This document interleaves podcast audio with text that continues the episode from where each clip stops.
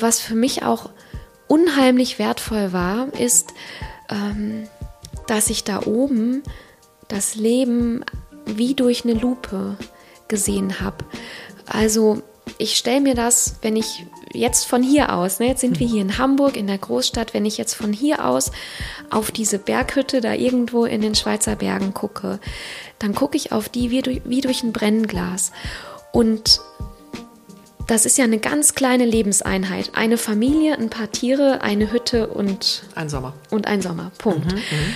und ähm, in, in die, unter diesem Brennglas findet aber alles statt. Sowohl das Zwischenmenschliche, ähm, das Emotionale, aber auch die ganz profane Lebensversorgung. Und da bist du ja sofort an den Basics. Wo kommt das Wasser her? Weil wenn es nämlich ein schlimmes Unwetter heute Nacht gibt, kommt morgen früh nur Schlamm aus der Leitung. Herzlich willkommen zu unserem Lieblingspodcast Gefühlsecht mit Katinka Magnussen und Cesar Trautmann. Und wir sitzen heute Abend ausnahmsweise abends um acht nach dem Laternelaufen. Und wir haben die ganz, ganz wundervolle Katharina Afflerbach bei uns am Küchentisch bei Katinka. Herzlich willkommen, liebe Katharina. Dankeschön, es ist so schön, bei euch zu sein. Ich habe die Laterne extra noch vor der Tür stehen lassen, damit mir das auch glaubt. Na klar. Ich vor fünf Minuten noch im Park die Füße abgefroren sind nach der dritten Runde. Sehr schön. So, alle haben es warm und cozy. Katharina, wir kennen uns sozusagen schon länger, allerdings erst ein bisschen ähm, über sieben Ecken und wir wussten auch gar nicht, dass wir uns kennen. Als erstes habe ich dich im Podcast gehört bei Kascha äh, von der Emotion. Und äh, du hast da diesen wundervollen Satz gesagt, ähm, dass das Meer dir nichts zurückgibt, dass die Berge dir mhm. aber was zurückgeben. Und ja. das hat es so einmal für mich eingetütet. Ich finde das Meer auch schön, aber die Berge finde ich eben noch schöner. Eine andere Qualität, würde ich sagen. Ne? Ich bin ja ein Kind des Nordens. Also Wissen wir, genau. Ich bin mal gespannt auf unser Gespräch. ja, ich auch. So, und das ähm, was ich bei äh, Kascha schon im Podcast gehört habe und so toll fand, war, dass du äh, zeitweise als Sennerin auf die Alp gefahren bist. Mhm. Und du hattest damit aber überhaupt nichts zu tun, denn du kommst ursprünglich aus? Ja, ich komme ursprünglich aus dem Siegerland. Das hört sich zwar auch ländlich an, hat aber weder mit Bergen noch mit Landwirtschaft was zu tun. Und als ich als Sennerin zum ersten Mal in die Berge gezogen bin, kam ich aus einem Großstadtleben. Äh, Köln, Hamburg war auch mal ein Nordlicht zwischendurch mhm. und dann wieder Köln. Und ähm, ja, war, war schon viele, viele Jahre in der Großstadt, habe so ein ganz typisches bequemes, komfortables äh, Leben geführt und auch ja sozusagen so eine Karriere gehabt. Ja. Und dann ähm, war das schon ein ziemlicher Kontrast, der sich mir da bot. Meine erste Frage, Cesar, die habe ich dir auch schon, oder ich glaube, ich habe sie dir nicht gestellt, weil ich mich geschämt habe. Ich wollte dich nicht fragen, was ist denn eine Sennerin? Ich hatte keine Ahnung. Dann fiel es mir wie Schuppen von den Augen. Ich stelle die Frage trotzdem nochmal. Äh, für alle, die es vielleicht nicht wissen, Katharina, was ist denn eine Sennerin? Ich dachte natürlich erstmal, es hat irgendwas mit Zen und, und so. Also hab ZEN. Ich wirklich, ah, ja, habe ich wirklich gedacht. Ich hatte so gedacht, ja. oh, das ist was ganz. Es hat tatsächlich ein bisschen was ja, davon. Eigentlich, eigentlich auch. Ne? Aber ne? ich lotse euch jetzt eher in Richtung Almöhi und mhm. Heidi. Ja. Also es ist eher diese Welt. Und ähm, ja, die Sennerin, also das ist sozusagen eine, eine Arbeiterin, eine Bäuerin auf einer Alm, wie die meisten Deutschen sagen, aber in der Schweiz sagt man eben Alp. Ah, und das erklärt das jetzt.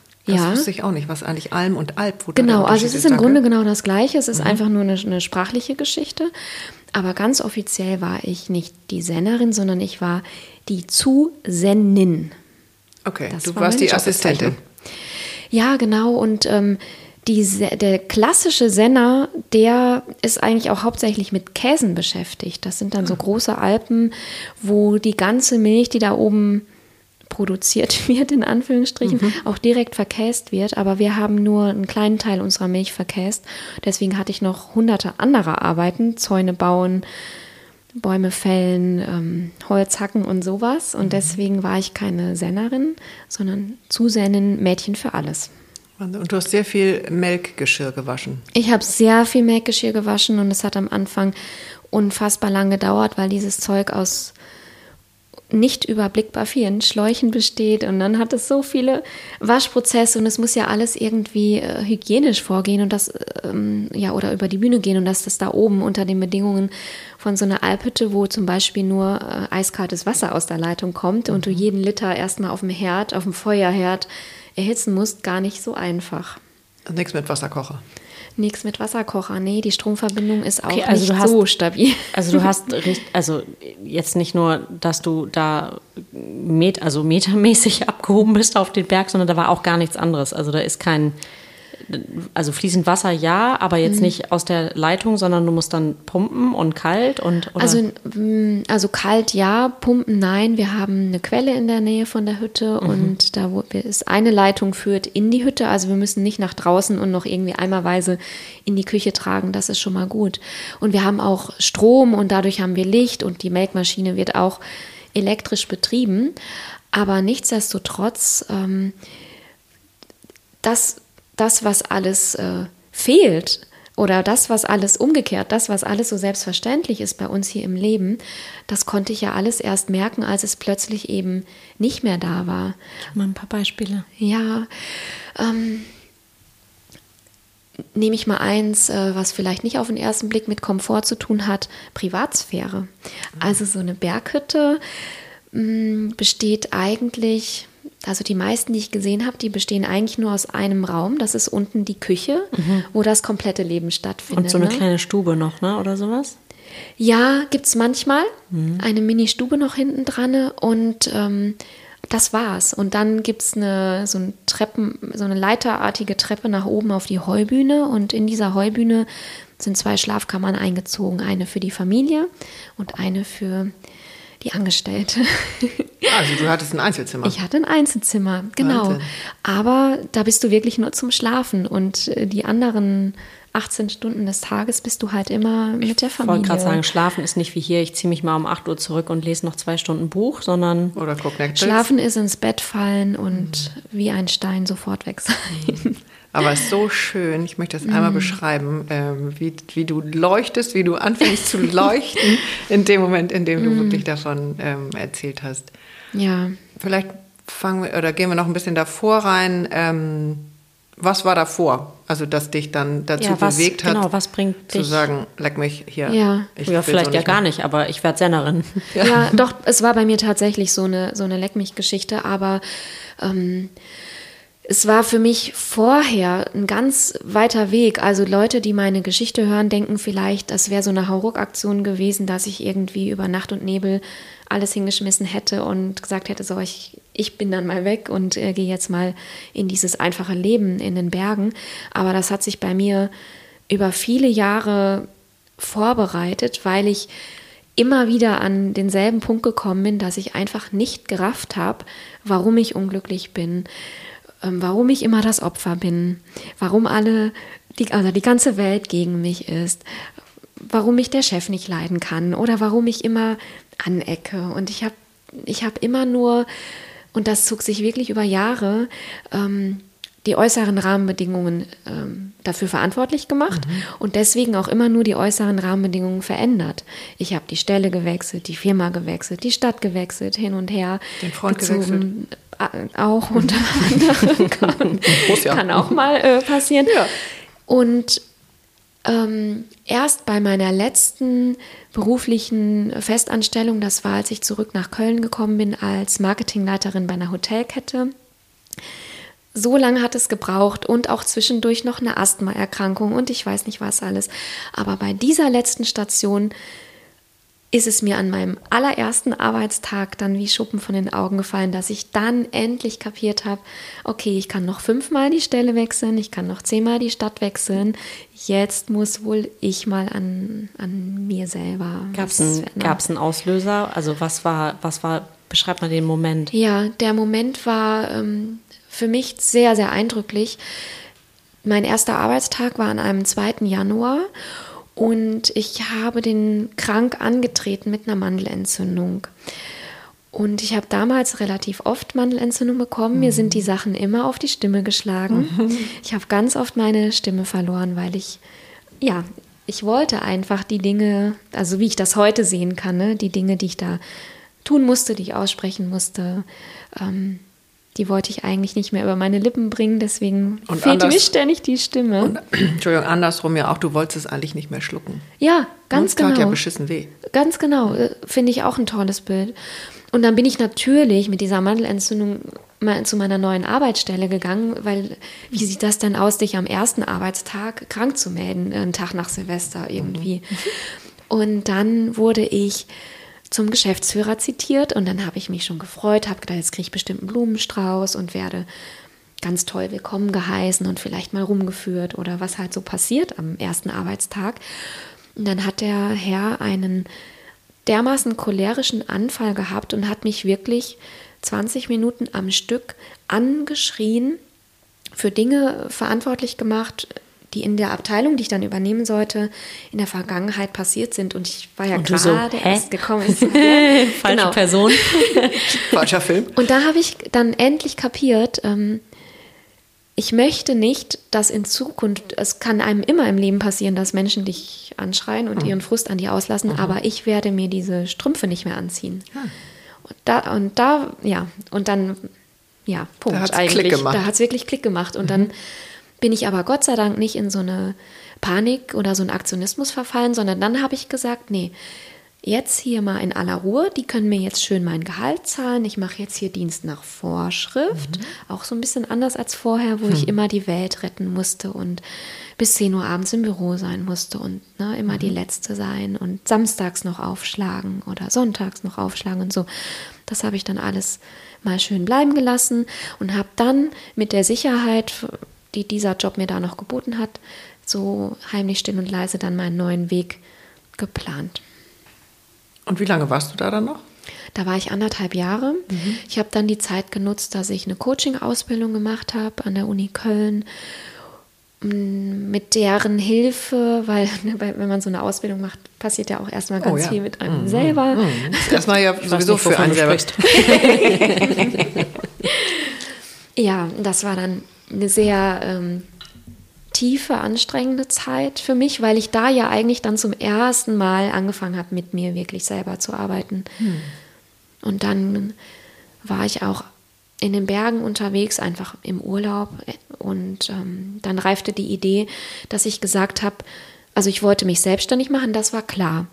Aber ich wollte nicht als die Person in die Selbstständigkeit starten, die ich da in den letzten Jahren gewesen war, sondern ich, ich wollte mich erstmal so freischwimmen und, und Sammeln auch so ein sammeln bisschen. und ich sage auch eigentlich gerne häuten. Also es war wie, dass ich diese furchtbaren Schichten, es waren vielleicht auch ein Stück weit Panzer, die ich mir da äh, zugelegt bestimmt. hatte, die wollte ich ablegen und dann ja, wusste ich einfach, dass die Berge sind einfach mein Ort, mein, mein Kraftort und dann habe ich nach einer Möglichkeit gesucht, wie ich möglichst lange Zeit an in dieser schönen Natur sein kann und deswegen bin ich dann eben als Sennerin gelandet. Und hast du das gegoogelt? Oder hast dir jemand erzählt? Das ist ja immer so, wenn man irgendwo so eine Tür aufmacht, dann auf einmal, ähm, auch wenn man Ja. schwanger ist, dann sieht man ja nur noch Schwangere. Also wie kam das, Das dann? stimmt. Also das kann ich tatsächlich nicht mehr rekonstruieren, aber was ich gemacht habe, ist, dass ich nicht sofort für vier Monate auf eine Alp gegangen bin, sondern ich habe so eine kleine Testaktion gemacht. Du kannst nämlich Urlaub spenden bei der sogenannten Bergbauernhilfe. Und da kannst du sagen, ähm, dass du jetzt mal eine Woche oder zwei Wochen Zeit hast und dann wirst du auf einen Bergbauernhof zugeteilt und ähm, übernachtest da bei der Familie, isst mit denen und packst einfach mit an bei allem, was da so anfällt. Und das habe ich mal ausprobiert, weil ich überhaupt mal erspüren wollte, ob diese Landwirtschaft was für mich ist. Ich wusste ja nur, dass ich die Berge mag, aber mag ich wirklich einen Stall ausmisten, Den Geruch. Ja, den Geruch, also, morgens um fünf äh, parat sein, lange Arbeitstage. Und es war ja wirklich das komplette Kontrastprogramm zu vorher Stöckeschuhe, Kostüm, Anzug. Das ist körperlich harte Arbeit, ne? Ja. ja.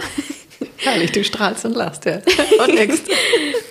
Herrlich. Ja. Und war das dann die gleiche Alp, auf der du auch dann ähm, die nächste Saison verbracht hast? Nein, das sind zwei verschiedene Paar Schuhe.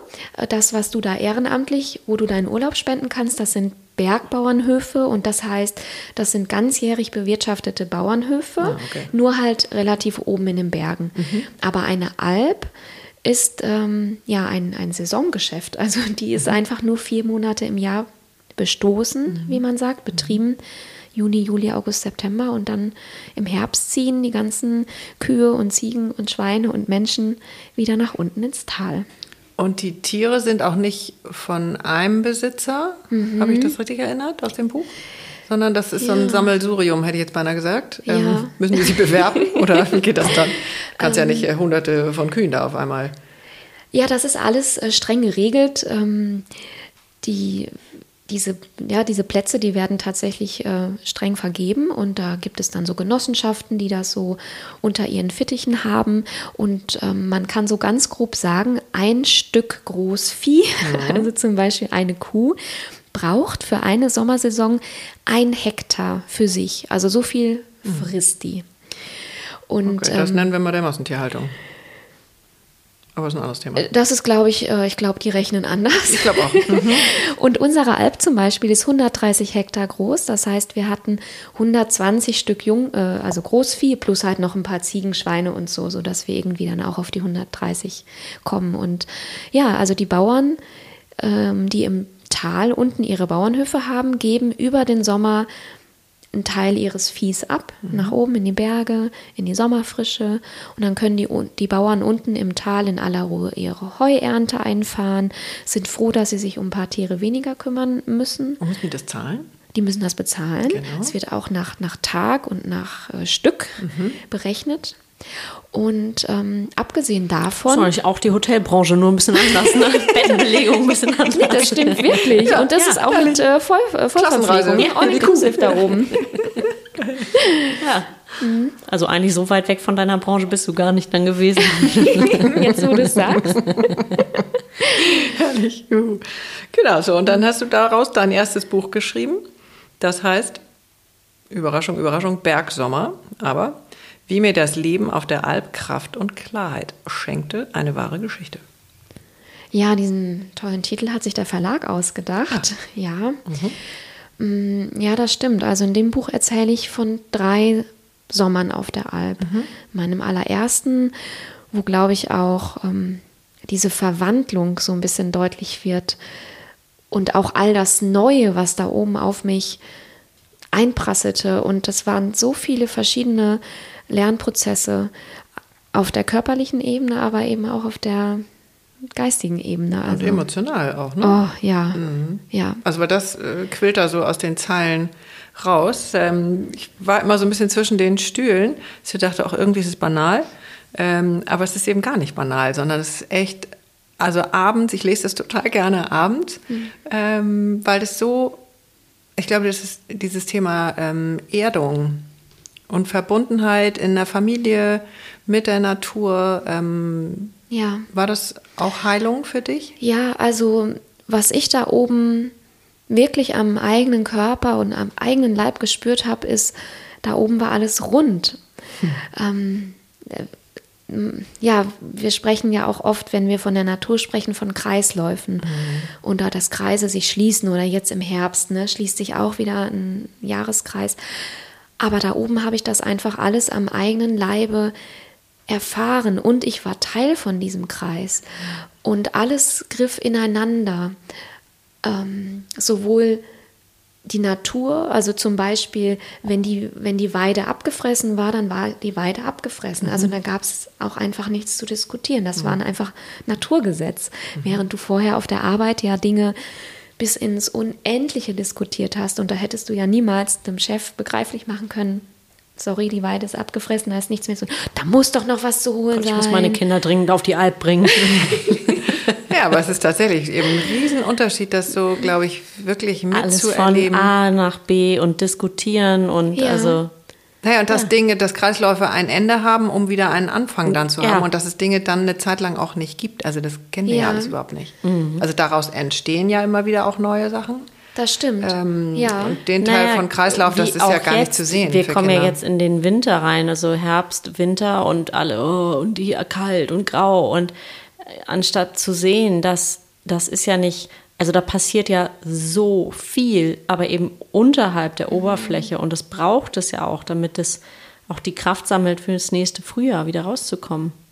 Also es ist total schade, es nicht so ganzheitlich zu ja, sehen. Ja, und so ein bisschen würde ich jetzt das Bild auch gerne übertragen. Also ich habe mich da ja oben ja auch vielleicht ein bisschen verkrochen vor diesem alten Ich, vor diesem hektischen, stressigen Stadt- und Karriereleben, mhm. um mich dann wieder neu zu erfinden, neu zu gebären und wieder raus in die Welt zu gehen. Und in das alte Leben ja zurück. Nein. Ah. Nein, ich habe mich selbstständig gemacht und konnte ja dann sozusagen als die neue Kati alles neu gestalten, neu in Szene setzen, mich, mich, mich neu austesten. Mhm. Nee, nee, genau. Es gab ja kein Zurück irgendwo hin. Also auch nicht in deine Wohnung, aber in die Stadt oder wo bist du dann hin? Mhm, ich habe, bevor ich gegangen bin, wirklich meine Wohnung aufgelöst, mhm. weil ich nicht wusste, was dieser Sommer mit mir machen würde. Also ich wusste nicht, will ich wieder naja, nach Köln. wusstest du es ja schon, dass da irgendwas passiert, was Genau, ich wusste, dass irgendwas passieren ansteht. wird und ich wollte ja Veränderung, mhm. aber ich wusste nicht, ob ich überhaupt wieder in eine Stadt will. Also ich wusste ja nur, ich komme jetzt für vier Monate in die absolute Einsamkeit. Ich wohne da mit fünf Leuten, wenn es hochkommt, wenn die Kinder da oben sind. Sonst waren wir nur drei Erwachsene und ja, und 120 Tiere ich wusste ja nicht, was danach passiert. Deswegen habe ich mich von allem frei gemacht, habe auch meinen Besitz, äh, so gut es ging, reduziert, verkauft, verschenkt, gespendet, um ganz äh, frei zu sein in meinen Entscheidungen, wo es mich hintreiben würde. Es hat mich dann wieder nach Köln getrieben. Eines mhm. Tages bin ich auf der Alp aufgewacht. Ich habe immer zu den Bauern gesagt, ich muss noch überlegen, wo es dann für mich mal hingeht. Aber eines Morgens am Frühstückstisch habe ich dann gesagt, ich gehe übrigens wieder zurück nach Köln. Ach so, ja, okay. Und dann war das einfach irgendwie da. Und war das dann gen Ende der Saison? Ja, es war mindestens schon die Hälfte der Zeit um. Also ich, ich war schon in, völlig in dem Rhythmus da oben angekommen. Mhm.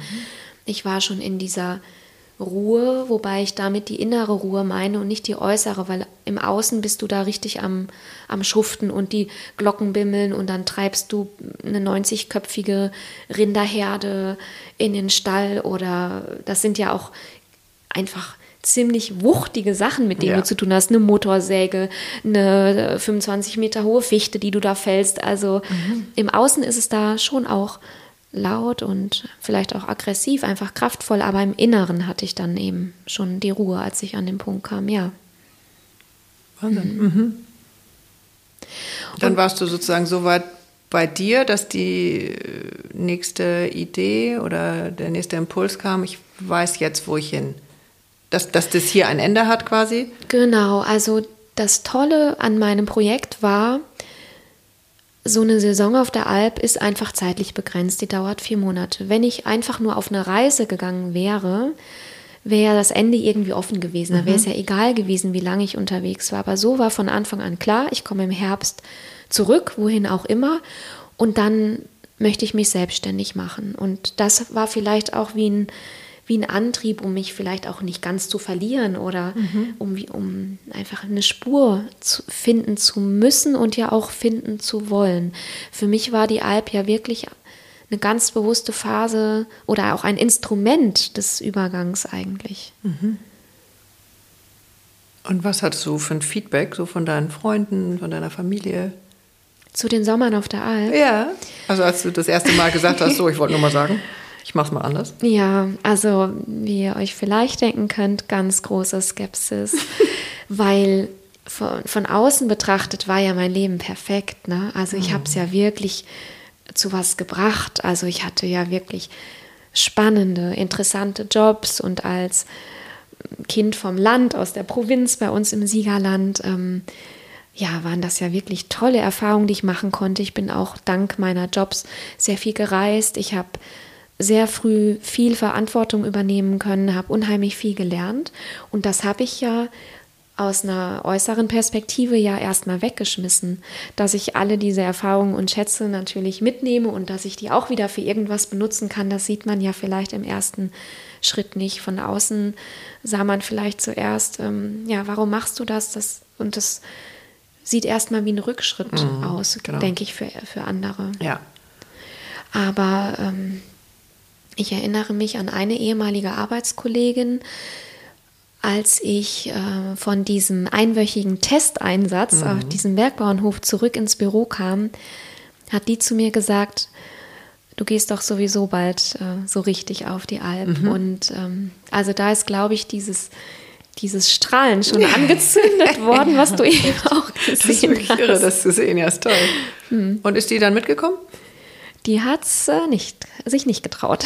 Danke, genau. Weil eigentlich hat sie es wahrscheinlich gefühlt, weil sie auch weg wollte. Also sich irgendwie, also ist jetzt so mein Impuls, müssen wir jetzt nicht mhm. lange drauf rumreiten, mhm. aber finde ich schon immer irre, wenn jemand anders einem das spiegelt.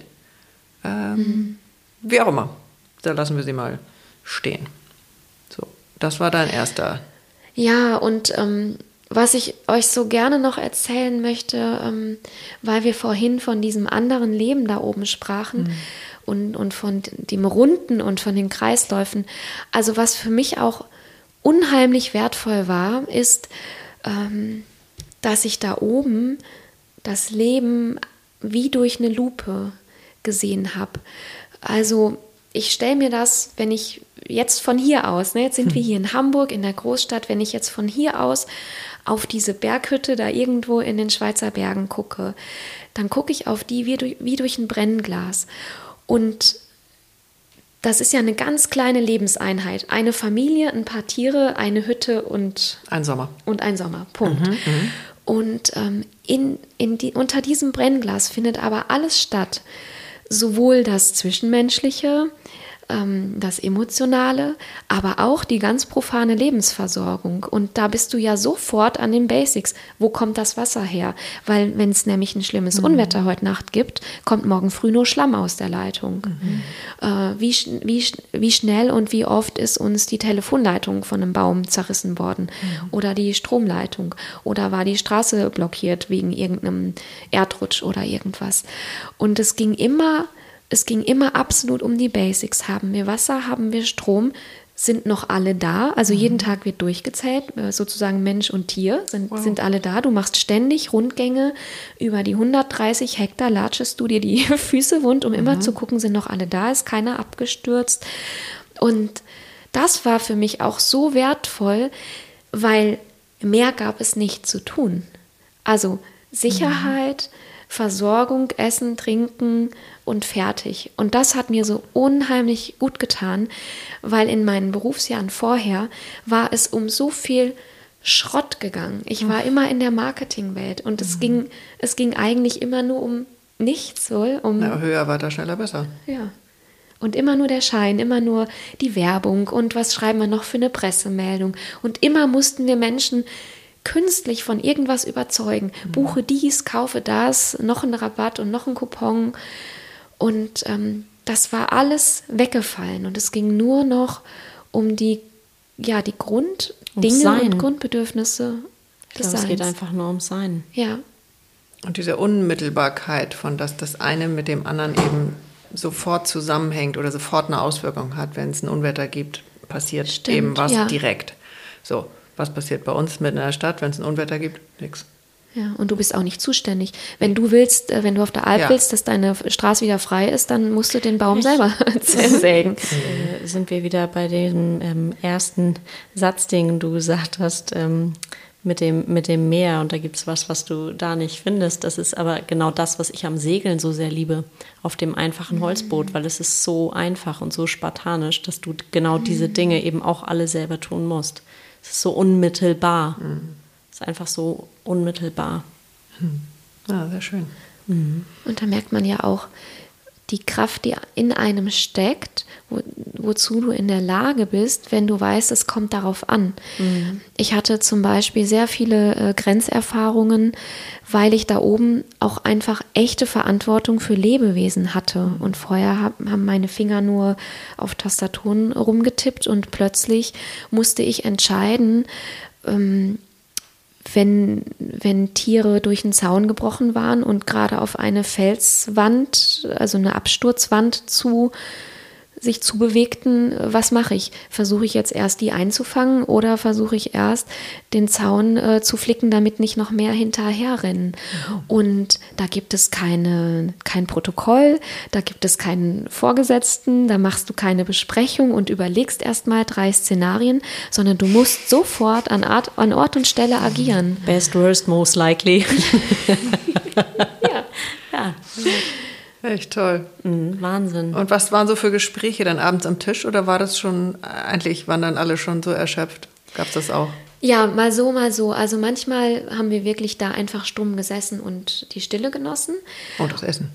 Und das Essen, das ähm, kam immer sofort auf dem Melken auf den Tisch, so um sechs, halb sieben, mhm. weil da hing dein Magen auch schon relativ weit unten. Und ähm, es kamen natürlich auch ganz viele tolle Geschichten äh, von den letzten 65 Jahren Alp auf den Tisch, weil meine Familie hat diese Alp äh, 65 Jahre lang betreut. Und ähm, da ist natürlich unheimlich viel passiert. Und das war für mich auch so schön, diese Erzählkultur. Und dass eben nicht jeder abends sein Device rausholt und der eine hängt am Tablet und der andere am Fernseher mhm. und der dritte am Handy, sondern dass man wirklich in der in der Küche, in dem einzigen Raum da am Tisch sitzt und erzählt oder zusammen schweigt. Schön. Wie hat sich denn dein Körper verändert, auch durch das, ja, durch dieses physische Arbeiten und das Essen? Also ich meine, was haben wir hier an Unverträglichkeiten, mit denen wir uns ja geradezu beschmeißen? Ja, das stimmt. Da wird äh, müde ähm, drüber äh, gelächelt. Hm, ich, hab, ich. ich hätte gerne meinen Cappuccino mit Hafermilch. genau. Zum Käsefondue aus äh, Kuhmilch. Genau. Mhm. Also mein Körper war in den ersten Wochen noch gepeinigter als meine Seele, mhm. weil ja, also Köln liegt auf 60 Metern, also mhm. wirklich, äh, da, da ist gar nichts mit Höhengewöhnung und ich habe wirklich vorher zwölf Jahre lang nur am Stuhl gesessen. Da war auch nicht so viel mit Sport, also außer ein bisschen Yoga, ne? Aber mhm. das, ich, ich, war, ich hatte ja keine Kondition. Und ich wurde dort, Gott sei Dank, von Anfang an nicht in Watte gepackt, sondern mir wurden meine Aufgaben und Zuständigkeiten erklärt und dann hieß es auf die ran, Plätze fertig los. Auf die Plätze fertig los. Mhm. Und es hat viele Wochen gedauert, bis mir endlich mal nichts mehr weht hat. Und das läuft dann wirklich so durch den ganzen Körper, ähm, je nachdem, welche Arbeit du kennenlernst. Äh, ne, dann, keine Ahnung, dann musst du noch Holz hacken, plötzlich tut der Rücken weh. Dann musst du ständig Zaunpfähle einen Berg hochschleppen, dann tun dir die Knie weh. Also bis dann mal alles so durch war. Aber da würde ich auch sagen, ja, vielleicht nach einem Monat war das dann endlich mal erledigt. Und jetzt, wenn ich immer noch fahre jedes Jahr, geht es jedes Mal ein bisschen schneller, obwohl ich ja älter werde. Also das finde ich dann irgendwie einen schönen Nebeneffekt. Ja. Das heißt, also jetzt springen wir wieder an die Stelle, wo du beschlossen hast, du gehst nach Köln zurück. Mhm. Ähm, das musst du gleich nochmal erklären, aber dann, das ist jetzt wie lange eigentlich her? Mein erster Albsommer war 2014 und ich bin drei Sommer lang den ganzen Sommer auf der Alp gewesen für vier Monate und mhm. auch sozusagen als die offizielle Angestellte, als diese Zusennen. Mhm. Und jetzt ähm, in den letzten Sommern gehe ich immer ein paar Wochen noch hin. So drei, vier Wochen. Dieses Jahr war ich im Juni da. Aber immer auf dieselbe Alp. Immer auf dieselbe Alp, ja. Mhm. So, jetzt haben wir 2021. Neigt sich dem Ende. Mhm. Ja. Und du bist bei weitem nicht mehr die, die du vorher warst. Nee, zum Glück nicht, ja. ehrlich gesagt. Mhm. Mhm. Dann kamen aber noch so ein paar andere Themen. Ja. Ja, und die, das eine große Thema, zu dem du vielleicht hin möchtest, mhm. kam auch schon noch während dieser Albsommer. Also ah. mm, möchtest du mit mir über das Thema Schicksalsschläge sprechen? Ja. Mhm. Ähm, drei Sommer war ich die, äh, die kompletten Saisons oben auf der Alp und ähm, drei Wochen vor meinem dritten Sommer ist mein kleiner Bruder tödlich verunglückt. Mhm. Und zu dem Zeitpunkt hatte ich natürlich der Familie, also schon längst wieder abgemacht, dass ich komme, um wieder den Sommer mit ihnen zu verbringen. Und ähm, ja, ich, es, es war dann also abgesehen davon, dass es das sowieso emotionale Riesenherausforderung war, war ich dann auch noch zusätzlich in der Zwickmühle, dass ich äh, gar nicht mehr wusste, was mache ich denn jetzt, äh, weil wenn gerade dein äh, Bruder gestorben ist, er war damals 35 und ich 38 und dann weißt du, drei Wochen später gehst du für vier Monate weg, wirklich weg und Ähm, du hast was zugesagt. Du hast es zugesagt. Ich hatte meine Wohnung ab dann untervermietet. Ich hatte keine Projekte mehr, weil ich mich ja schon vor ein paar Jahren selbstständig gemacht hätte, hatte. Ich wäre also auch ohne Einkommen. Ähm, ja, und da oben auf der Alp, da hast du nicht äh, Skype, Zoom und sonst was, um, um, den Kontakt zu Freunden und Familie zu halten. Das war dann zusätzlich, ähm, ja, eine sehr schwierige Entscheidung, die ich da zu treffen hatte. Wie hast du dich entschieden? Ich bin dann trotzdem gegangen, aber nur, weil ich schon das enge Band auch mit der Familie hatte mhm. und weil ich wusste, also wir hatten ja schon zwei Sommer zusammen verbracht und diese Sommer da oben sind sehr intensiv. Wir hatten vorhin das Thema Privatsphäre auf der Hütte. Du bist einfach so eng zusammen, du weißt alles voneinander und du hast da wirklich am Fließband ähm, so Grenzerfahrungen, ähm, gefährliche Situationen. Äh, ein Tier stürzt ab, ein Tier stirbt. Ähm, ähm, Markus sägt mir mit der Motorsäge in den Daumen. Also lauter solche hm. Sachen passieren. Und ähm, weil ich einfach wusste, zu welchen Menschen und an welchen Ort ich kommen würde, habe ich mich dazu entschieden, an dem Plan festzuhalten und um auch das nochmal zu sagen, du, ähm, Sisa, du hast eben von Bindungen gesprochen, dazu zählen ehrlich gesagt auch die Tiere. Mm, das glaube ich. Und die, also da, ich wusste einfach, also das, das war dann keine Verstandesentscheidung, sondern das war für mich einfach klar, da warten sozusagen 120 mhm. Vierbeiner auf mich mhm. und die werden mir ohne Ende zuhören. Mm, ich, die werden einfach da sein, ich werde mich an die schmiegen, ich werde mit denen schmusen. Mm. Ob die wollen oder nicht, die sind einfach da. Die wollen. Mhm. ja. Also war es dann doch eine leichte Entscheidung, weil du wusstest, du tust was für dich auch. Als ich mir eingestanden habe, dass es die richtige Entscheidung ist, hat es ähm, dann ging es, aber es war unheimlich schwer, den Absprung zu schaffen. Und ich erinnere mich noch daran, dass ich, dass ich, dass es sich für mich sehr schwer angefühlt hat, meinen Bruder ähm, zu verlassen, der ja dann schon beerdigt war, mhm. aber diesen, dieses Bild vor Augen zu haben, ähm, auch vom Tag der Beerdigung, wo wir ihn in das Grab hinuntergelassen haben, in diese dunkle Erde und dass er jetzt ganz alleine da unten liegt und ich fahre jetzt so weit weg, das hat sich ein Stück weit wie Verrat angefühlt und ich wollte ihn nicht alleine lassen und über diesen Stein musste ich irgendwie drüber springen. Mhm. Und natürlich ähm, das sagte ja der Verstand auch, natürlich ist dein verstorbener, geliebter Mensch sowieso überall. Und ich habe auch ganz wunderschöne Bilder gehabt in, in den Bergen, in den Wolken, ähm, in einem Sonnenaufgang, in einem Sonnenuntergang, in Nebelschwaden, die durch das Tal waberten. Also ich habe ständig meinen also Bruder gesehen. Da. Er war absolut da. Mhm. Aber als, zu dem Zeitpunkt, als ich noch zu Hause war, der Sprung und mhm. das Abfahren äh, in, die, in die falsche Richtung sozusagen, das war mhm. unheimlich schwer. Mhm. Aber ich finde es schön, dass du das benennen kannst, also weil es ja ganz normal ist, dass wir eben in dieser Geschwisterfolge äh, haben wir eben verschiedene Jobs. Und er war dein jüngerer Bruder. Mhm. So. Und häufig ist es ja so, dass ein älterer Bruder einen jüngeren Bruder oder Bruder, eine ältere Schwester, jüngeren Bruder, äh, also irgendwie so eine Art Schutzfunktion auch hat. Finde ich sehr normal. Mhm. Ja. Hast du da das Gefühl zu haben, ich muss irgendwie da sein? Ja. Jetzt mm, hast du ja auch eine große Familie, also du hast ja auch viele Geschwister. Mhm. Ähm, und sich da zu verdrücken, in Anführungszeichen, ist schon. Bist, bist, du die älteste von allen?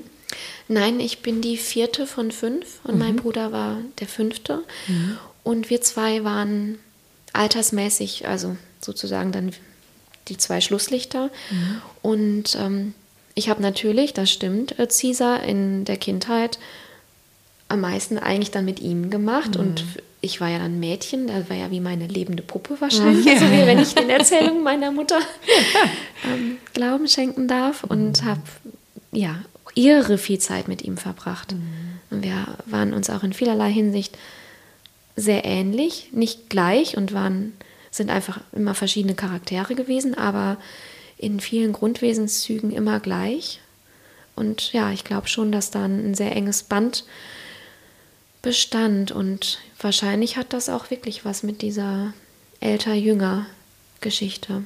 Ja, mit dem, was ihr ja schon dann mhm. 35 Jahre gelebt habt. Mhm. Das hört ja nicht auf. Nee. Es gibt einen Spruch, den ich mal gehört habe. Wenn dein, äh, wenn deine Eltern sterben, verlierst du deine Vergangenheit. Wenn dein Partner stirbt, verlierst du deine Gegenwart. Wenn dein Kind stirbt, verlierst du deine Zukunft.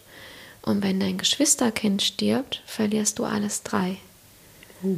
Weil das sind ja theoretisch lebenslange mhm. Begleiter wohl. Die hast mhm. du ja wirklich ja. von Kindesbeinen an an deiner Seite. Mhm, Und trotzdem, es gibt eigentlich niemanden, der der dich länger kennt. Der dich länger kennt. Es gibt dieses Buch ja. Geschwister. Und der Untertitel ist Die längste Beziehung deines Lebens. Mhm. Ah, ja. Mhm. Mhm. Ja. Schon. Wie geht's dir heute damit? Es ist jetzt fünfeinhalb Jahre her. Letzte mhm. Woche hatte mein Bruder Geburtstag. Das sind dann natürlich nochmal noch mal besondere äh, Phasen, wo du wieder nachdenklicher wirst. Und insgesamt finde ich es erstaunlich, dass ich, also wie ich heute darauf schauen kann, wie ich darüber sprechen kann und ähm, dass ich oder dass wir alle eigentlich dazu in der Lage sein können, solche Schicksalsschläge zu verarbeiten. Man kennt das, bevor es einem passiert, ja nur aus der Theorie. Mhm. Und wir haben alle im Umfeld irgendwelche Leute, weiß ich nicht, bei der, bei der Nachbarin ist vielleicht der Mann gestorben oder in der Verwandtschaft ist ein Kind gestorben. Das bekommen wir alle irgendwie mit und wir sehen ja auch, dass die Leute irgendwie weitermachen. Aber in dem Moment, wo es dich erwischt, also so ging es mir zumindest, erwischt es dich dermaßen, dass du dir wirklich nicht vorstellen kannst, dass du das überlebst. Mhm. Und was mich auch völlig eiskalt erwischt hat, ist der körperliche Aspekt von Trauer. Inwiefern? Dieser, die, die, dieses Ereignis katapultiert dich wie in einen anderen Körper. Also du bist wirklich wie wie zerschlagen, also mhm. wie Schmerzkörper. Ja, mhm. aha. Gibt's. Mhm. Okay. Mhm. Und alles wird unfassbar schwer, also wirklich schwer im Sinne von körperlich schwer. Du schaffst es so gerade, dich irgendwo äh, hinzuschleppen. Mhm. Jetzt hier oben in deine wievielte Etage? Vierte. Vierte. Hätte ich es nicht geschafft damals. Mhm. Oder ich weiß auch noch in den allerersten Tagen, ich war dann bei meinen Eltern im Elternhaus und habe für alle eingekauft. Und es ist, ich weiß noch an der Supermarktkasse, wo ich zwei, drei Minuten warten musste. Es, es war mir kaum möglich, mich mhm. aufrecht zu halten. Es war mir kaum möglich, diese zwei, drei Minuten auszuhalten, aushalten zu müssen, bis ich endlich an der Reihe war. Ähm, und dieser Körper, ich konnte diesem Körper nicht mehr vertrauen. Mhm. Vorher, auch wenn es dir seelisch vielleicht schlecht geht, kann man sich ja wenigstens irgendwie noch auf den Körper verlassen und, und du kannst trotzdem irgendwie schlafen und du kannst trotzdem irgendwie essen oder so. Aber plötzlich war es ja auch mit diesen Grundfunktionen irgendwie vorbei. Der Schlaf ist weg, einfach weg. Mhm. Zu 100 Prozent weg. Du kannst tagelang nichts mehr essen. Ähm, ja, das hätte ich mir nie vorstellen können. Hast du dir Hilfe geholt in der Zeit? In der Zeit nicht. Und danach ging es ja dann auch auf die Alp. Das war für mich eh so eine besondere ähm, Trauererfahrung, würde ich mal sagen, weil als ich dann auf der Alp war, hatte ich ähm, auf der einen Seite das absolute Geschenk, dass ich da ja eingebunden war wieder in diesen Mikrokosmos und in diese ganzen Kreisläufe. Ich hatte wieder meine Rolle. Ich musste morgens um Viertel nach fünf im Stall stehen zu melken. Ich wurde erwartet. Ich hatte einen Grund aufzustehen. Ich wurde gebraucht. Ich, mhm. ich kon konnte da wieder mich einfach in diesen Rhythmus fallen lassen. Und das war bestimmt total hilfreich und hat mir auch richtig gut getan, wenn ich dann zum Beispiel über die Weiden gegangen bin und einfach sein konnte oder meinen Tränen freien Lauf lassen konnte. Aber was mir gefehlt hat in der Phase und was ich dann später sozusagen nachholen musste, war dieses sich verkriechen, ähm, die Decke über den Kopf ziehen und einfach mal drei Tage im Bett bleiben oder einfach äh, eine Freundin anrufen und sagen, du musst jetzt mal kommen, weil das hatte ich eben da oben nicht. Da oben habe ich mich für dieses Funktionieren müssen entschieden mhm. oder funktionieren wollen entschieden, um den Halt von diesem strengen Arbeitsalltag zu haben. Aber umso mehr musste ich dann später, als ich dann im Herbst nach Hause kam, das erstmal wieder nachholen. Und ich erinnere mich noch daran, da bin ich dann also wieder in meiner Selbstständigkeit gewesen, dass ich dann vormittags ein paar Stunden am Schreibtisch gearbeitet habe und spätestens nachmittags lag ich im Bett, also wirklich einfach fix und fertig. Ich habe dann nicht immer nur stundenlang geheult, ich lag mhm. einfach fix und fertig im Bett, wollte nichts mehr sehen, nichts mehr hören und das war dann vielleicht das Nachgeholte, was mhm. andere Trauernde vielleicht schon früher machen können, was aber bei mir auf der Alp irgendwie was ich mir da nicht zugestanden habe. Ja. Es fühlt sich nur ein bisschen verlangsamt an da oben. Also das ist ja, also so kommt es gerade bei mir an, dass du die Zeit dann vielleicht auch gebraucht hast. So. Ja, es gibt dir ja auch einen, Halt, ne, wenn, ja. du, wenn du funktionieren musst. Genau, aber mhm. das, die Funktion ist ja an der Stelle auch etwas, was dich vor etwas anderem schützt. Also ja. vielleicht wäre das sonst zu brachial ja, das stimmt. Und ich sehe das ja zum Beispiel bei meinen Geschwistern. Zum Beispiel meine Schwester ist Lehrerin. Ähm, die stand ja auch drei Tage später wieder vor ihrer mhm. Klasse und hat ihren Unterricht durchgezogen. Die hat Kinder zu Hause, die wollen Essen auf dem Tisch haben. Bei mir aber ich wohne alleine mhm. und ich bin Freiberuflerin. Das heißt, zu Hause in meiner Wohnung in Köln habe ich 0,0 irgendeinen Rahmen.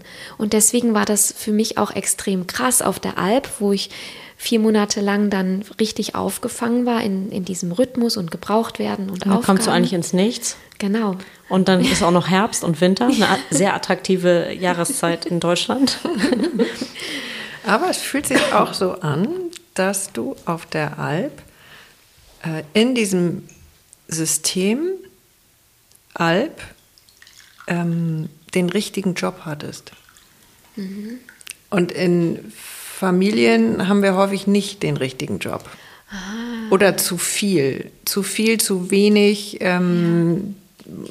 Ich komme ja auch aus, vielen, äh, aus einer viel Geschwisterfamilie. Ähm, und das finde ich schon enorm, diese Rollen. Deswegen, das, was du auch erzählt hast, dass du das Gefühl hattest, dass du verantwortlich bist bist für deinen Bruder, dann äh, hast du für die ganze Familie eingekauft. Ähm, also es fühlt sich total gesund an und selbsterhaltend, ähm, dass du auf die Alp gegangen bist. Weil so wie du das schilderst oder so wie es sich für mich anfühlt, ähm, warst du da ein ganz gesundes äh, Teil in der Funktion, die da war. Und alle anderen haben eben auch ihre Funktion mhm. zuverlässig übernommen und hat, die haben dich eingeladen, also immer wieder irgendwie die Tür aufgemacht, dich mitgehalten, du musstest mit äh, arbeiten. Ähm, und viele Sachen wurden vielleicht auch gar nicht so hinterfragt. Ja, das stimmt. Und ich wurde auch einfach gelassen. Ja. Also wenn ich jetzt, keine Ahnung, äh, den Stall ausmisten musste, da wird halt auch nicht noch bei diskutiert. Also selbst wenn kein Trauerfall war, ne? Mhm wir müssen, zwei Leute missten einfach zusammen den Stall aus mhm. und da werden nicht die großen Fragen des Lebens bei mhm. besprochen. das muss jetzt einfach gemacht werden. Mhm. Ja, schön. Mhm. Und wann ist dein, dein zweites Buch erschienen? Das heißt, manchmal sucht sich das Leben harte Wege, wahre Geschichten, die berühren und Zuversicht geben. Das ist jetzt vor ein paar Wochen erschienen, also ah. eigentlich auch passend zum Herbst, nachdenkliche Jahreszeit, mhm. denn ja, da geht es um Schicksalsschläge. Ja. Cesar, du hast in unserem kleinen Beipackzettel, hätte ich fast gesagt, Gesprächsleitfaden. Ähm, und du hast es mir auch erzählt, dass du das erste Buch, das verschlingst du abends und döst dann Heidi-mäßig weg. ähm, und das zweite kannst du nur in Etappen lesen. Ja, was ist da los? Mhm. Was ist da los in dem zweiten Buch? Also es hat nicht so viel mit Bergsommer und äh, Blüten zu tun. Mhm. Ja, und es ist auch ganz, ganz äh, schön zu lesen, weil da sehr viel Wahrheit drin ist und sehr viel von, es gibt eben alles.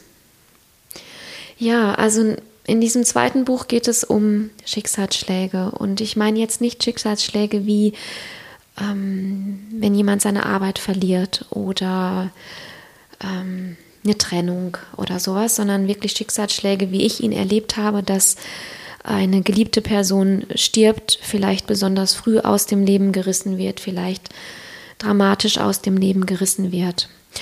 Und ähm, ich bin auf die Idee gekommen, mich näher mit dem Thema Schicksalsschläge zu beschäftigen nach meiner eigenen Erfahrung.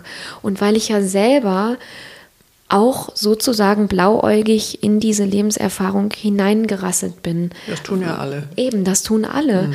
Und ähm, Zum Glück. ich habe dann angefangen zu überlegen, wie kommt das denn? Weil das Einzige, was man vielleicht kennt, ist, dass ein Haustier mal gestorben ist, mhm. wo man vielleicht mhm. klein war. Oder dann stirbt mal eine Oma oder ein Opa oder ein Nachbar.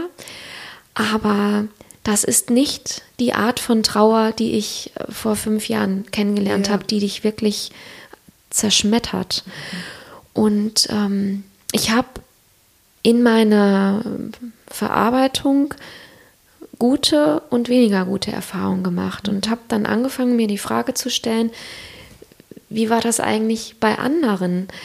Ähm, ja, welche heilsamen Begegnungen und Erfahrungen haben sie gehabt, aber was hat sie auch in ihrer Verarbeitung ausgebremst und wieder zurückgeworfen? Magst du ein paar Beispiele behindert? Nennen? Wollen wir mit den schönen oder mit den weniger schönen anfangen? Such aus. Mm. Was liegt denn gerade oben? Die schönen.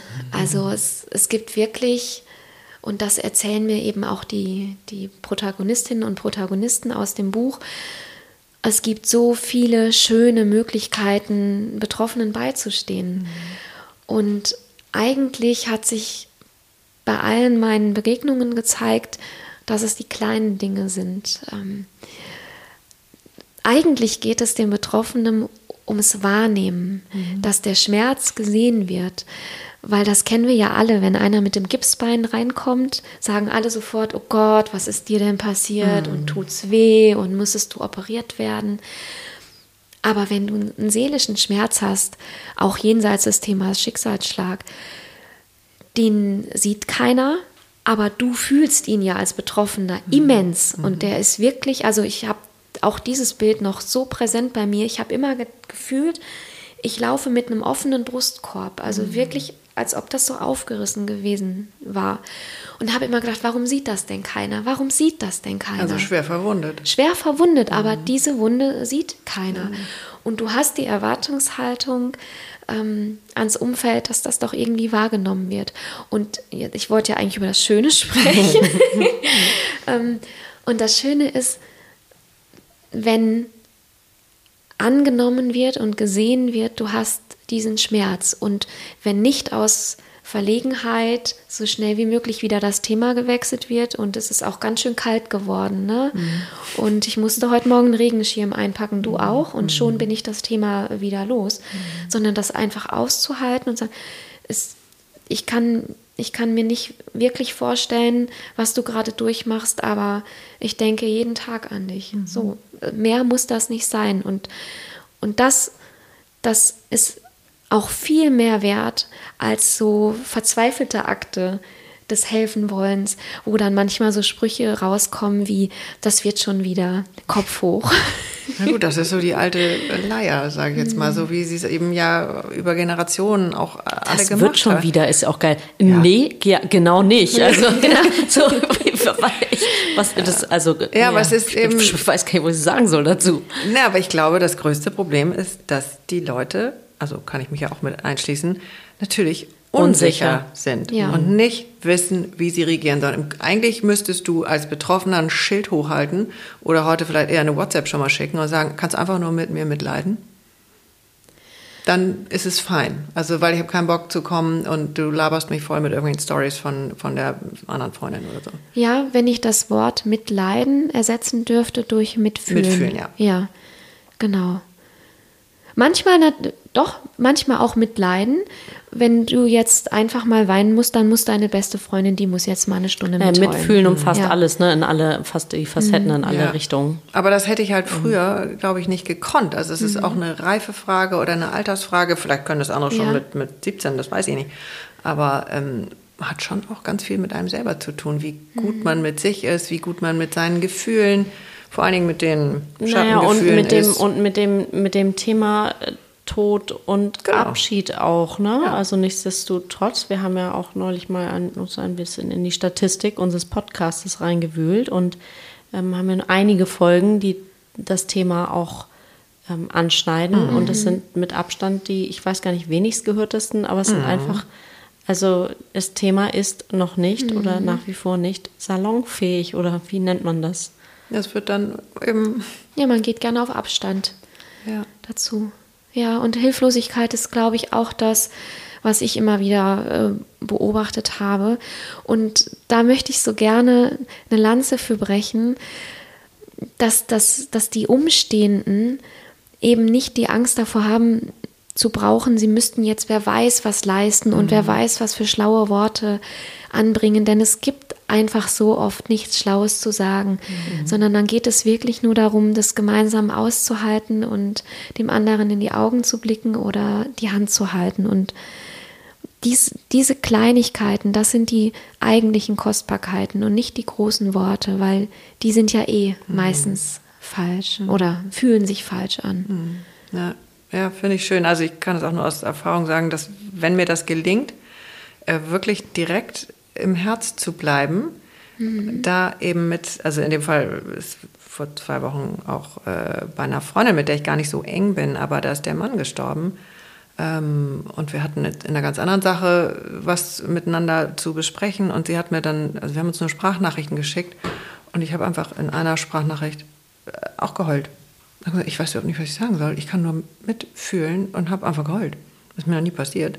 Ähm, aber das fühlte sich für mich dann auch wieder irgendwie gut an, weil ich auch ja. so dachte, ja, was soll ich sagen? Also, weil da, mir fällt da eigentlich kein, kein schlauer Satz ein, der irgendwas bringen würde, außer, ja, berührt mich total. Das ist echt beschissen traurig. Bäh. Genauso hat es auch der Pastor gemacht bei unserem, also bei Flo's, ähm, wie sagt man, Bestattungszeremonie. Trauerrede oder? Ja, Trauergottesdienst. Mhm. Und ähm, der Pastor kannte meinen Bruder auch schon ewig. Er hat ihn getauft, konfirmiert. Oh, Wir haben früher alle zusammen im Posaunenchor von unserer Kirche gespielt.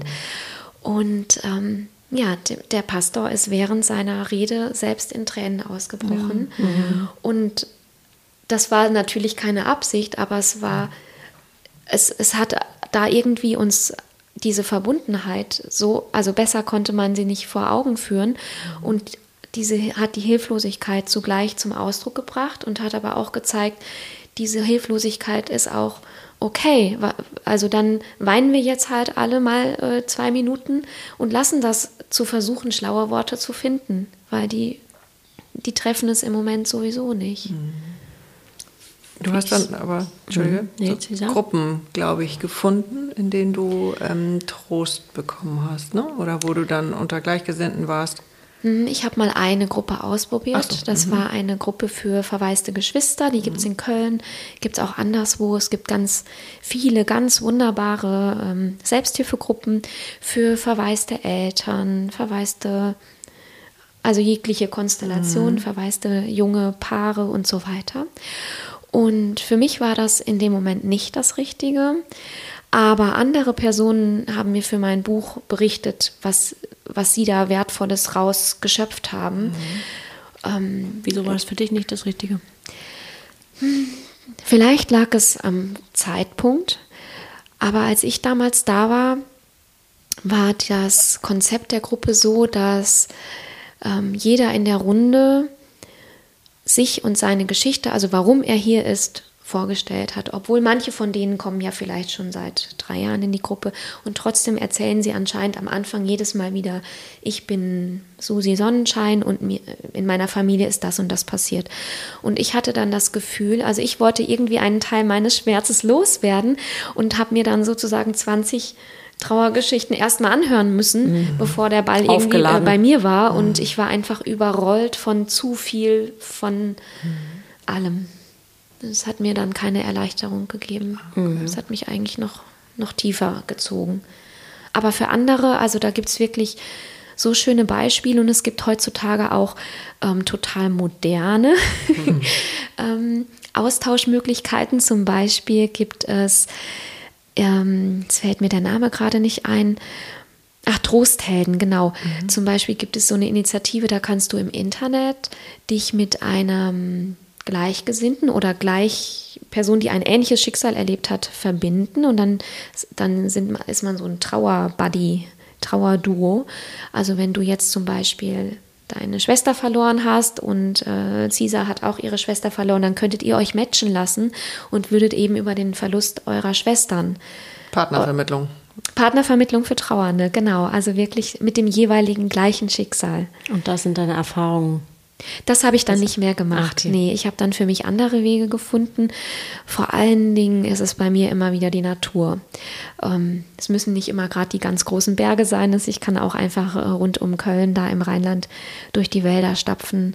Aber dieses, dieses Gehen und dieses Abgeben, dieses ja, ja Mutter Erde, ne? Oh, An und ja. gibst du es über die Füße ab? Ja, ich gebe es Weil das machen ja, das ist ab. ja auch das, was viele Pilger ja. sozusagen, die Dinge über die Füße abgeben. Also ich denke da auch nicht. Mhm. Ähm, oder wenn dann über profane Alltagssachen, aber ich denke da jetzt keine großen Trauergedanken oder mhm. dass ich ähm, meine Geschichte mit meinem Bruder Revue passieren lasse oder so gar oder nicht. Irgendwelche Manifestationen, ich nehme mir jetzt vor, ich lasse jetzt das und das gar los. nicht. Nee. Sondern es geht automatisch oder wie?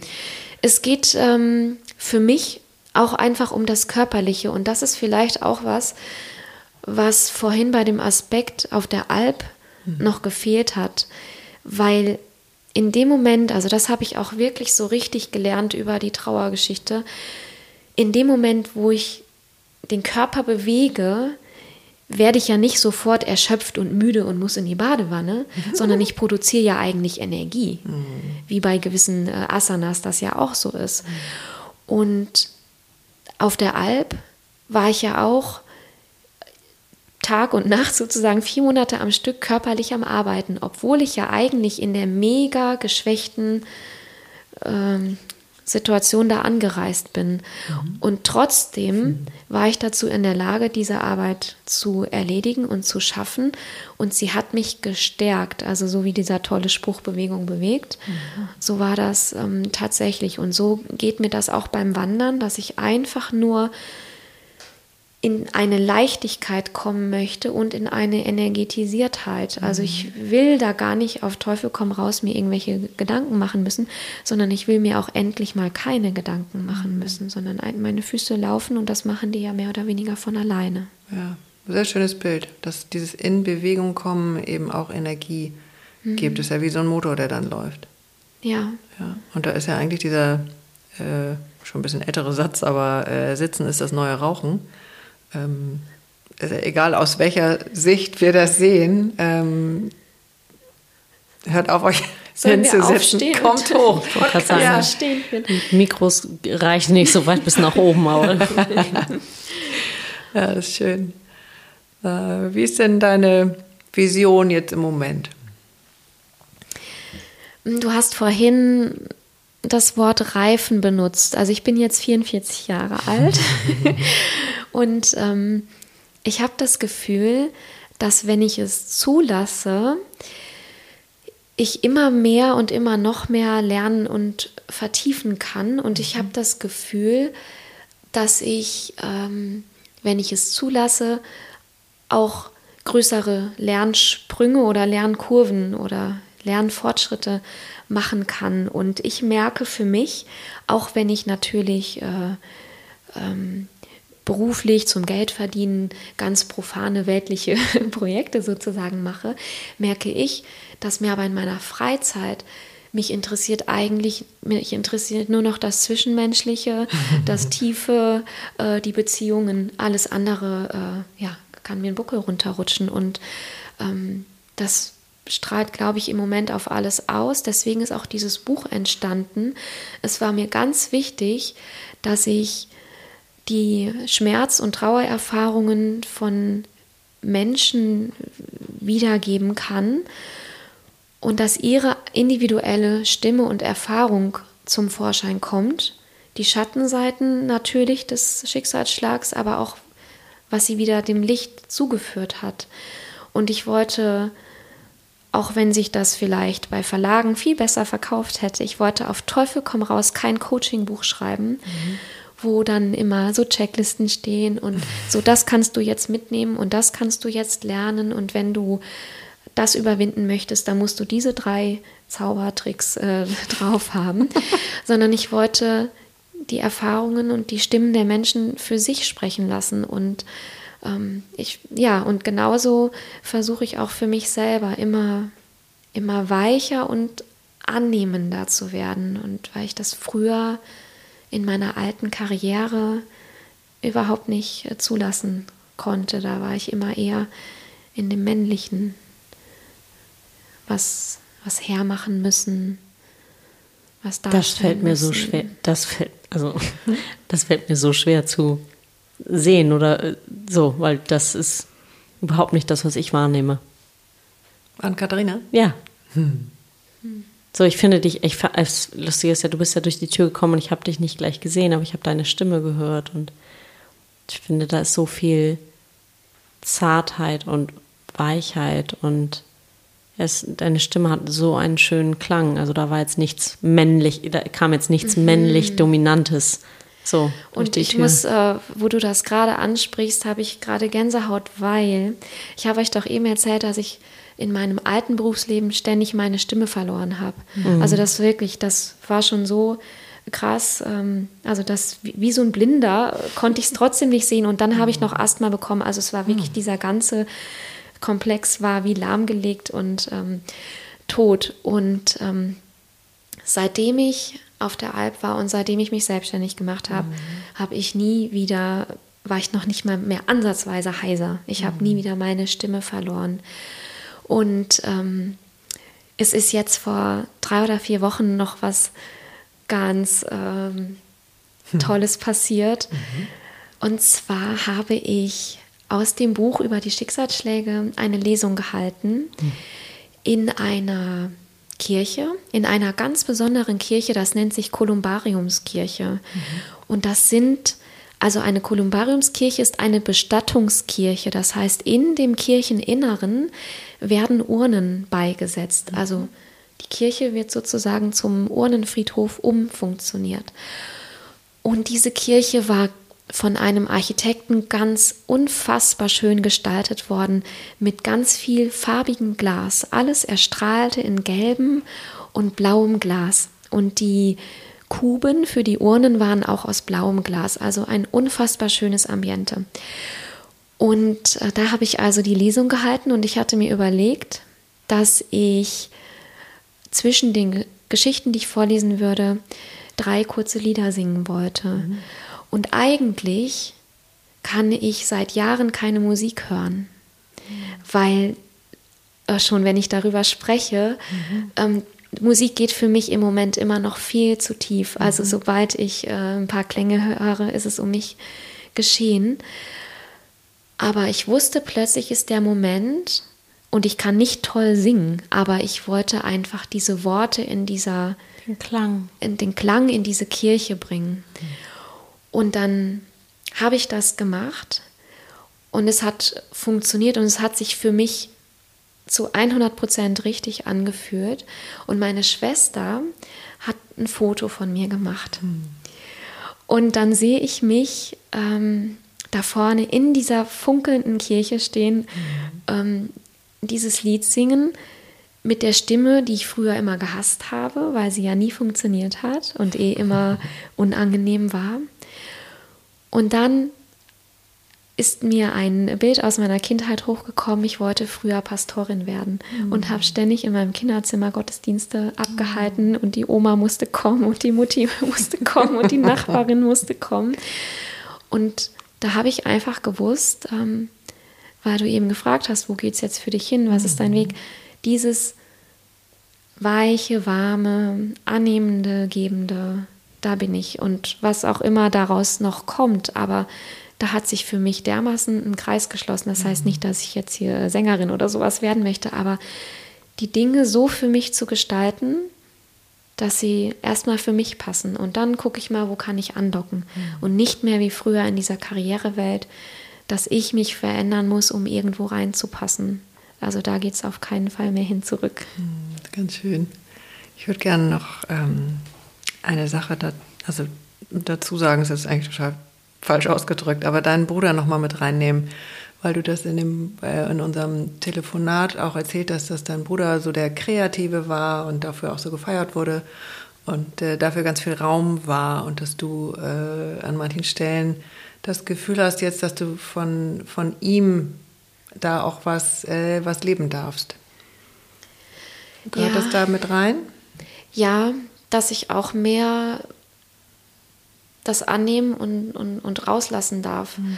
Und mein Antreiber oder mein alter Antreiber, der mich immer wieder einholt, ist Perfektionismus. Ich bin eine unheimliche äh, Perfektionistin und habe mich immer über Leistung definiert, was vielleicht auch mit der Kindheit zu tun hat, wenn du so viele Kinder zu Hause bist, dass du irgendwie auffallen musst oder mhm. beweisen musst. Das Cisa und ich nicht, deswegen können wir damit jetzt gar nichts anfangen. ja. Mhm. Ja, und mein Bruder, der war der Jüngste und der war davon vielleicht immer so ein bisschen befreit. Also hm. Der Nachzügler, das Nesthäkchen und dann auch noch eine Künstlerseele. Und jetzt habe ich, glaube ich, mir erlaubt, auch ein bisschen davon in mir einfließen zu lassen. Ja, ganz schön. Ja, ganz, ganz schön. Was für eine schöne und besondere Stunde. Und ich glaube, dass das auch genau richtig war, dass wir uns abends treffen. Es ist draußen dunkel, Kinder sind im Bett, alles fährt so ein bisschen runter. Ähm Und heute kommt auch keiner, der nochmal. Nochmal. die Stimme mit einbringen will. Ja, ja nee, da ist Ruhe. Ja, ganz schön. Liegt noch was oben oder wollen wir schon zündeln? Ähm, ich bin äh, beseelt. Mhm. Dankbar. Vielen Dank. Mhm. Und ich bin in der Ruhe. Mhm. Schön. Mhm. Sehr, sehr schön. Vielen, vielen Dank. Was äh, möchtest du etwas ins Feuer geben oder? Ich bin jetzt mal staunende Zuschauerin. Ja. Wenn ich das nicht kenne. Okay, also du kannst was in die Glut geben, wenn du möchtest. Was du loswerden willst. Was hier bleiben will, musst du aber nicht. Du kannst auch was befeuern. Muss ich jetzt was tun? Nö, du Nein. kannst was sagen, was du ah. äh, da in Bewegung bringen möchtest, musst du aber auch nicht.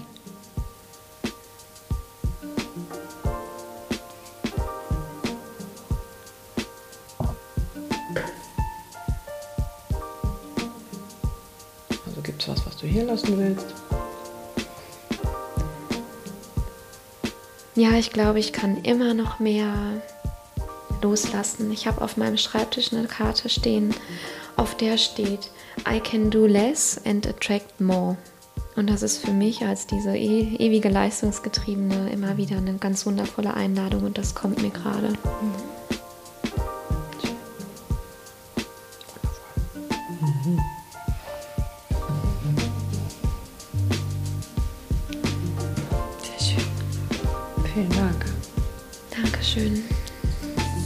Katharina Afflerbach war bei uns.